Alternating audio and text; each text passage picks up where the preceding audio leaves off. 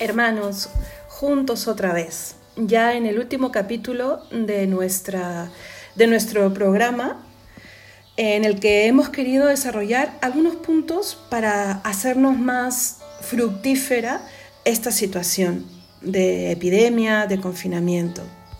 Y no es que terminamos porque termina eh, la epidemia o termina el confinamiento, sino porque todavía tenemos eh, otros programas y otros temas, temas que ir desarrollando y que definitivamente están vinculados a muchas cosas que hemos tocado ahora. Entonces, si vamos desarrollando esos otros temas espirituales, humanos, que van en la línea de ayudarnos a crecer en la virtud, definitivamente llevaremos mucho mejor aún esta situación. Y no solo esta, sino las diferentes situaciones de nuestra vida, buenas, malas, mirándolas siempre como una situación eh, que puede ejercer de trampolín para ser mejores.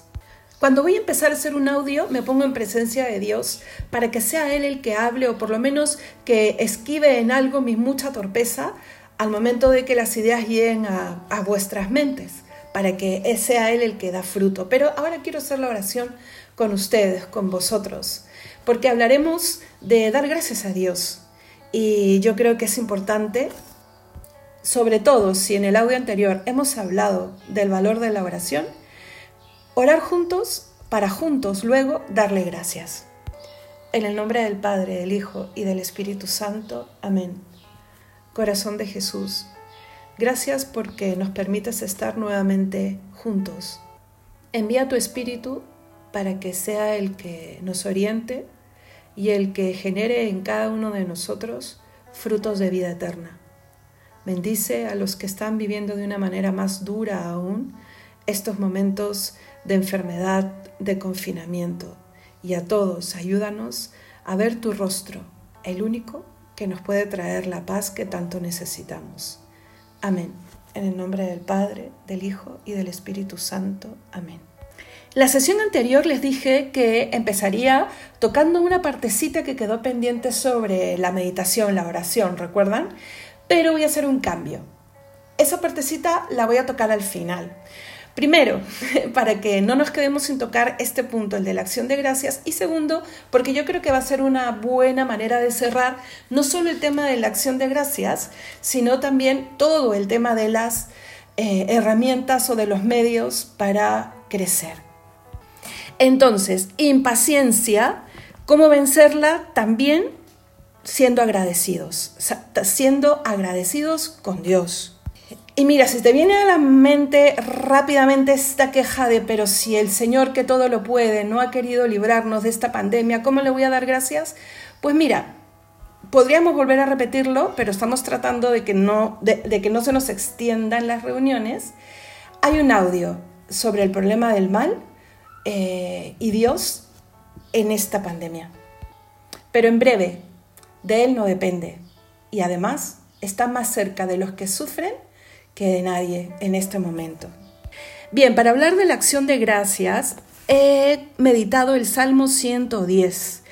Los animo a que luego lo repasen. Es un salmo precioso. Miren, en general, eh, eh, se los digo por propia experiencia, los salmos son una herramienta hermosa para orar. Es más, es mi herramienta principal. Nosotras rezamos en comunidad la liturgia de las horas, que miren, se las recomiendo. Ahora no hay ninguna excusa porque hay muchas aplicaciones y es más, hay muchos canales en YouTube en donde cuelgan todos los días la liturgia de las horas. Pero en fin, que me voy por la tangente. Eh, la liturgia de las horas te ayuda a rezar con los salmos también.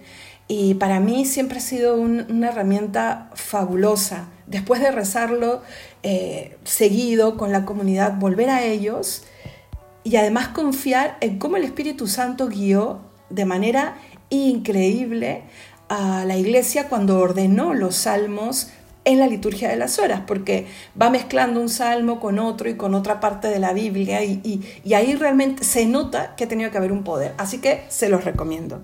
Pero volviendo al Salmo 110, empieza justo diciendo, llamándonos a darle gracias al Señor por tantos beneficios recibidos. ¿Cómo puede ser esto una herramienta para luchar contra la impaciencia? tiene como base las mismas que le di sobre la oración. Cuando nos dirigimos a Dios viene sobre nosotros un poder que va más allá de lo que podemos imaginarnos. Primero eso y segundo, tal vez algo más humano. Cuando uno tiene un corazón presuroso a dar gracias, ve las cosas de otra manera. Está mucho más propenso a ver lo positivo que lo negativo. Y hay mucho de positivo que evaluar y, que poner hoy en una lista. ¿Me estás escuchando? Significa que tienes vida, que tienes tiempo, que tienes medios para oír. Has llegado hasta hoy, has comido, has dormido. Puedes oír. Y mira, son cosas que yo puedo decir de ti que no estoy al lado. ¿Cuántas otras cosas más? Los seres queridos que están ahí, lo que no has perdido y que se han perdido muchos en este tiempo, las grandes lecciones, lo grande que está saliendo de esta situación. Yo creo que los que han empezado a salir ya de casa porque hay algunos minutos para sacar a los peques o porque pueden salir a hacer deporte, ¿con qué, con qué otros ojos han podido mirar lo que han encontrado fuera? Con ojos agradecidos. Es más, valorando al vecino que se encontraron o, lo bonito que es el lugar mm, donde vivo. Y antes, qué poca capacidad teníamos de valorar de ser agradecidos. El poder agradecer realmente nos abre a una sabiduría mayor. El Señor ha dicho que nos hagamos como niños para llegar al reino de los cielos, no aniñados, como niños. Y yo creo que una de esas características a las que Él hace mención es esta, el saber alegrarse con lo sencillo, que te hace realmente una persona libre y sabia. Porque con el conocimiento, la experiencia y la madurez de ahora y esa virtud propia de los niños, realmente se alcanza una capacidad mucho mayor. ¿Y de dónde brota el, darle gracias a Dios? Contemplemos el misterio del Señor y la historia de la salvación. Contemplemos, como dice el Salmo 110, que grandes son sus obras, esplendor y belleza son su obra dice el salmista, su generosidad dura por siempre, ha hecho maravillas memorables, el Señor es piadoso y clemente. Él da alimento a sus fieles, recordando siempre su alianza, mostró a su pueblo la fuerza de su obrar, dándole la heredad de los gentiles. El Señor sostiene la historia y si hemos llegado al día de hoy es realmente porque Él ha querido que sea así ni una hoja del árbol, ni un pelo, ni un cabello de nuestro pelo se cae sin que Dios lo permita. A veces levantamos el dedo y la voz diciéndole al Señor cómo no ha intervenido para librarnos de lo malo, ¿cierto? Entonces de alguna manera estamos diciendo que nada ocurre sin su favor. Miremos entonces tantas bendiciones. Miremos entonces el simple hecho de que la humanidad siga en pie pese a todos los esfuerzos que hemos hecho para destruirnos, destruirnos unos a otros y destruirnos nosotros mismos. El mal no viene de él y lo sabemos ya, pero el bien sí, porque todo lo ha hecho bueno. ¿Cuándo nos hemos parado a decirle realmente al Señor, gracias, gracias por tu verdad, Gracias por tu justicia. Gracias por las obras de tus manos. Gracias por todos tus preceptos, porque son de confianza, porque son estables. En un tiempo en donde nada es estable, las leyes van cambiando, los puntos de vista cambian, sabemos que solo Él es estable. A veces sus leyes nos incomodan. Eh, pórtate bien, no hagas este mal pero es lo que nos da seguridad. ¿Quién apostará siempre por el hombre, siempre por la familia, siempre en defensa de mi vida, la tuya, la del niño, la del adulto? ¿Quién, quién apostará siempre por el perdón, por la misericordia, por la confianza? Él. Yo creo que sin eso no nos podríamos sostener. Este himno es, este salmo es un himno de alabanza y de acción de gracias precioso. Nos enumera los beneficios que nos llegan por Él, a partir también de, sus atributos, de sus características. nuestro corazón se llena de agradecimiento porque vemos cómo interviene en la historia y cómo ha intervenido en la nuestra. Párate dos segundos. ¿Qué sería de ti si no le hubieras conocido? ¿Qué sería de mí si Él no se hubiese cruzado en mi camino? No es que todavía no puedo decir que se haya cruzado, pues sí que lo ha hecho, porque de Él venimos y hacia Él vamos, y Él nos sostiene. Oye, los pajaritos que están de fondo, alguien me decía, alguien, uno de vosotros me escribía y me decía de dónde había sacado el instrumental de los pajarillos que suenan tan fuerte. No son instrumental, son los pajarillos que tenemos aquí y, y que no son de casa, vienen aquí a posarse en las copas de los árboles. Y ahora en esta primavera están no cantando, gritando. Y también nos enseñan que debemos dar gracias a Dios, ¿no creen? Este mundo que nos rodea, ¿de dónde puede haber venido? ¿Y quién puede sostenerlo? Uno estudia un poco mm, de biología, de física, de química, en fin, un poco solamente, y realmente se sorprende de saber cuán frágil es todo y cuán perfecto debe ser aquello que lo sostiene. Miren, mirémonos. Ahora, en el 2020, en plena pandemia, qué frágiles somos. Gracias por su fuerza, entonces, por su clemencia, por su justicia, por su verdad, eh, por incluso por el alimento que llega a mi mesa. Digamos como, como el salmista, Señor, Señor, Dios misericordioso y clemente, tardo a la cólera y rico en amor y fidelidad. Y mira que hemos dado muchas razones para que Él tenga cólera. Con todo derecho, porque a veces nosotros nos conviene hablar del amor y la misericordia del Señor cuando se está señalando nuestra maldad y otras veces nos conviene hablar del juicio y la ira de Dios cuando el mal lo ha hecho otro. Es que Dios es el mismo. Es a quien hemos ofendido y a quien apartamos de nuestra vida muchas veces y que tiene todo el derecho de responder y de decir basta ya. Tiene todo el derecho pero que su respuesta es la de un corazón misericordioso y un corazón que espera. Mientras haya vida, siempre habrá oportunidad de volver a empezar. Pero también es un corazón justo. Por eso es ahora, aquí y ahora, en esta vida, en la vida aquí en la tierra, en donde, donde tenemos la oportunidad de conocer esa sabiduría, de tener un corazón agradecido, de vivir gozosos en la presencia de Dios que nos va enseñando por dónde ir, que nos va reconciliando con nosotros mismos, con Él y con los demás. Por eso es importante eh, un corazón agradecido para vencer también la impaciencia, porque Él me lo ha dado todo, Él me ha perdonado, Él espera mucho de mí, y así como de mí, del que está al lado también. Entonces, esto genera dos cosas. Primero, el mirar de dónde me ha levantado hace que las ganas de querer juzgar al otro se desinflen un poco. Y el saber que tanto él y yo somos amados por el mismo Dios hace que yo respete un poco más a aquel que me está haciendo perder la paciencia. Además de la sabiduría, como les decía hace un momento, que trae en sí el tener un corazón agradecido. ¿Y por qué? Porque la acción de gracias acrecienta la piedad y esta es gracia divina que va a envolver y transformar a toda la persona. Dar gracias porque soy y dar gracias porque el ser que precede al tener o al hacer está tocado por el mismo Dios que me ha hecho a su imagen y semejanza. Antes de yo tener, antes de yo poder, antes de yo hacer tal cosa, soy ahora que estoy confinado en mi casa, ahora que no estoy trabajando, ahora que estoy preocupado porque este confinamiento sí traerá consecuencias sociales, económicas, etcétera, sí, estoy preocupado. Pero antes de todo eso soy, y es lo más valioso que yo tengo.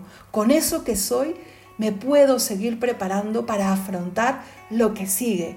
Y no estoy solo, porque en lo más íntimo de mi ser está esa chispa de Dios que me ha hecho su imagen y que se ha comprometido a vivir dentro de mí. Desde el momento del bautizo, no solo soy imagen de Dios, soy, soy templo de Dios que mora dentro.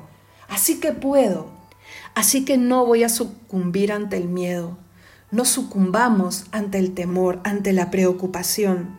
Hagamos a un lado a ese yo que a veces cree que lo único valioso que tiene es su preocupación y que el preocuparse me hace más interesante, más responsable. No es cierto. Una cosa es que yo me concentre en lo que debo ocuparme con responsabilidad. Sí, lo que me toca hoy, lo que me toca por la misión que tengo, la vocación que tengo, pero preocuparme, eso ya no tiene sentido, ni emocionalmente, ni psicológicamente, y tampoco interiormente o espiritualmente. Demos gracias, hermanos, porque podemos estar en su presencia. Y desde ahora, como decía San Pablo, ahora vemos a través de un velo, porque todavía no estamos viéndole cara a cara, pero podemos, podemos estar en su presencia. Demos gracias porque Él aún se la sigue jugando por mí, porque aún sigue invirtiendo en mí. Y demos gracias también porque todo lo que sucede sucede para bien de los que le aman. Y yo completaría esa frase, y de los que pueden amarle, porque no es que, ah, esto está sucediendo para bien solo de los que ya le conocen, no, de los que pueden conocerle. Por eso salgamos al encuentro de Dios. Mira, ¿de qué nos está protegiendo al tenerlos, tenernos ahora confinados? ¿Te lo has puesto a pensar? ¿O qué cosa me está mostrando como más valioso de mí, de mi familia, del mundo entero? Son cosas que hay que pensar. No perdamos el tiempo, que es tan valioso. Y si tiene algo que entristecerme o preocuparme, que sea pues el dolor y el sufrimiento de tantos en este momento. Los que están trabajando en primera línea, los que mueren solos, los que sufren las consecuencias de esta enfermedad, que de alguna u otra manera son también la voz de Dios, la voz que usa el Señor para hablarme en estos momentos. Es nuestra responsabilidad pedir por ellos, es nuestra responsabilidad ser también solidarios de todas las maneras posibles para que esta situación termine. Y ojalá que cuando termine, los frutos que el Señor ha pensado para ti y para mí se hayan alcanzado. El Papa emérito Benedicto XVI hizo una reflexión muy bonita sobre los salmos y cuando llega al Salmo 116, en un momento dice esto que quiero citar. Queridos hermanos y hermanas, hemos escuchado un salmo en que se ensalzan diversas características de Dios, piedad, ternura, justicia, verdad, rectitud, potencia o fidelidad son aspectos que lo definen tanto en sí mismo como en sus obras y prodigios en favor de los hombres, y por eso es siempre digno de alabanza e inmensa gratitud, porque Él es fiel a su alianza. Es digno de alabanza, démosle gracias entonces. Y llevándolo al día a día, en los momentos más difíciles, para, para ese ratito y piensa en cómo te ha sostenido Dios hasta ese mismísimo momento y qué cosa te quisiera decir. Y en los momentos de mucha alegría también. Llevémosle a Dios siempre y en todo momento. ¿Cómo vas a querer expresar hoy tú tu gratitud a Dios? Y bueno, el punto que les había dicho y creo que va a ser una buena manera de cerrar estos seis capítulos, porque habla de existencia de Dios, de oración y de cercanía. Es la historia de un señor que estaba muy enfermo, es de la vida real, ¿eh? estaba muy enfermo, llevaba muchos años ya en cama y los últimos meses prácticamente ya no hablaba. Era muy difícil para su familia comunicarse con él y entender qué, le dolía o qué necesitaba. Y cuando ya toda la ciencia indicaba que el final estaba muy, muy cerca, la hija mayor llamó a un sacerdote para que le diera eh, los últimos sacramentos. La hija era una persona creyente, pero reconocía que su familia no practicaba mucho la fe. Y claro, tenía miedo que su padre, primero, sufra ese embate final sin paz y segundo, a dónde iría después de morir. Cuando el sacerdote llega, por supuesto entra solo a la habitación, y lo que pasa con muchos enfermos cuando están ya por morir había recuperado un poco la, aparentemente, ¿no? la salud e incluso la conciencia.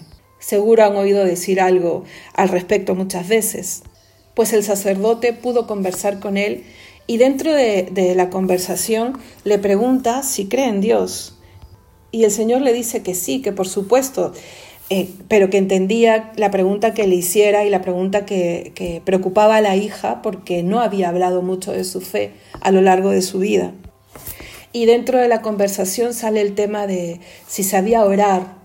El sacerdote se lo decía para que en esos momentos tan largos de soledad en cama eh, se, se animara a hablar con Dios. Y aquí viene, ¿no? El Señor le da una respuesta que aunque parezca broma que se los diga yo, una monja de tantos años de monja, a mí me ha ayudado muchísimo en mi vida de oración sobre todo en la forma de hacer oración en momentos incluso de sequedad o de aparente retroceder. El Señor le dijo, mire padre, yo no sé hacer oración o no, nunca he acudido a un curso para aprender a hacer oración, pero cuando escuché en el catecismo de niño que hablar con Dios era hablar con una persona, de persona a persona, yo empecé una práctica muy particular, que no sé si me ha llevado a ofender a Dios, pero se la quiero contar. Los días en los que he buscado a Dios en la oración a lo largo de mi vida, generalmente he hecho lo mismo. Me he sentado en mi habitación, he jalado otra silla y la he puesto enfrente de mí. Y luego, al procurar una introspección, el hacer el silencio y el pensar en Él, cerraba los ojos y me imaginaba que Él venía y se sentaba ahí, frente a mí, porque me habían dicho que era conversar de persona a persona, como con un amigo. A veces me ayudaba mucho más que otras veces, pero generalmente salía enriquecido. Siempre se me hizo mucho más fácil hacer la oración así, porque para mis sentidos externos era más fácil concentrarse viendo a la silla para que luego mi alma, mi inteligencia, mi memoria, mi misma voluntad pudiesen comprender que el Señor estaba ahí. Cuando leí este testimonio, hermanos, me sorprendieron mucho las palabras del sacerdote.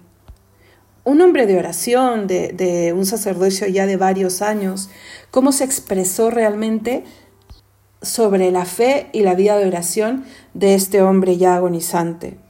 Creo que no es necesario de que yo les repita lo que recuerdo que leí de este testimonio al respecto se resume en fe, en una fe sencilla y en intimidad con Dios. Y los frutos del que habla este Señor, ¿no? Crecer en amistad con Jesús. El sacerdote le pudo dar los sacramentos y cuando dejó la habitación se encontró con la hija mayor, angustiada en la puerta, que solo quería saber si veía a su padre preparado para marchar y para afrontar la última batalla, ¿no? El último suspiro en esta vida. El sacerdote no podía contarle nada porque había sido dicho en, confesión, pero con una sonrisa le dijo, no te preocupes. Pues el Señor sobrevivió unos tres o cuatro días más y la hija tuvo mucha tranquilidad por este momento que había tenido con el sacerdote y porque había recibido los sacramentos. Un día llaman al sacerdote y le dicen pues que el señor había fallecido y le pedían que él haga el responso eh, en el funeral. Cuando llega y se encuentra, llega contento el sacerdote, ¿no? Porque miren, miren qué tal victoria, ¿no? El haber podido facilitar que las puertas del cielo se le abrieran a este señor. Él estaba ya con la certeza de que este anciano estaba frente al trono de Dios. Llega contento dentro de todo, dentro de la pena de la familia. Se acerca a la hija, pero la nota angustiada y le, pregunta, entiendo tu dolor. Pero la, chica le dice que no solamente es dolor, padre. Eh, le cuenta un poco que esos días su padre estuvo bastante tranquilo. Vuelve a perder la conciencia ya dos días antes de fallecer, pero de todas maneras se le notaba bastante tranquilo, pero cuando lo encontraron fallecido, porque él muere solo, muere en la noche, y cuando la hija va a la mañana siguiente a, ver cómo había amanecido, lo encuentra y con palabras de la misma chica, le dice, padre, encontré a mi padre que se había abalanzado a la silla que tenía al costado y estaba eh, abrazado al respaldar de la silla. Y la hija se pone a llorar y dice, creo que mi padre sufrió mucha angustia. Y le empieza a contar, ¿no? Me siento muy, muy culpable de no haber estado velando su sueño y qué cosa habrá querido. Mientras que el sacerdote escuchaba eso, él cuenta, ¿no? Que no pudo contener las lágrimas. Uf, me pasó lo mismo cuando leí este testimonio y, y ahora que se los vuelvo a decir, no deja de emocionar. Creo que tú y yo lo entendemos, ¿no? Ese señor por fin pudo ver con todo su ser, con todos sus sentidos, quién estaba en esa silla. Esa silla nunca estuvo vacía. Y el sacerdote por fin pudo contarle a la hija lo que el padre le había contado. Fue un gran consuelo para toda la familia y como cuenta el sacerdote, fue sobre todo para él un testimonio profundo de lo que es la oración. A veces creemos que tenemos que sentir grandes cosas o si no levitas no has llegado a un gran grado de oración. Es que eso no depende de nosotros. De nosotros depende el que jalemos la silla y la pongamos frente a nosotros. Te animo, pues, a que seas una persona de Dios, una persona de oración. Busca tú tu lugar, tu momento, incluso tu manera que respete, por supuesto, lo principal, que es saber que estoy en presencia de Dios, que debo adorarle, que debo respetarle, con un santo temor a perderle. Y sumado a eso, que debo confiar profundamente, como, como amigo con amigo, como este Señor con, con el Dios que por fin pudo ver en el último momento de su vida y a quien se abalanzó sin dudarlo. Muchísimos tips se te podrían dar o, me podrían dar a mí en cómo vivir bien este momento. Yo te doy uno para vivir bien toda tu vida, que es ser persona de Dios, confiar en Él, ser amigo de Jesucristo. Y termino con las palabras del Papa Francisco estos días. Él nos dice, ¿no? Unidos a Cristo, jamás estaremos solos podemos nosotros, cogiendo un poquito de esta frase, concluir, unidos a Cristo, podremos salir grandes de este momento de prueba, vencer la impaciencia, manejar nuestros estados de ánimo, ser creativos, sonreír, rezar mejor, en fin, todo lo que hemos tocado en estos capítulos. Que Dios te bendiga y recuerda, sonríe más, por supuesto, vive mejor, celebra la presencia de Dios porque ha resucitado y te quiere bendecir. Gracias por haber estado ahí.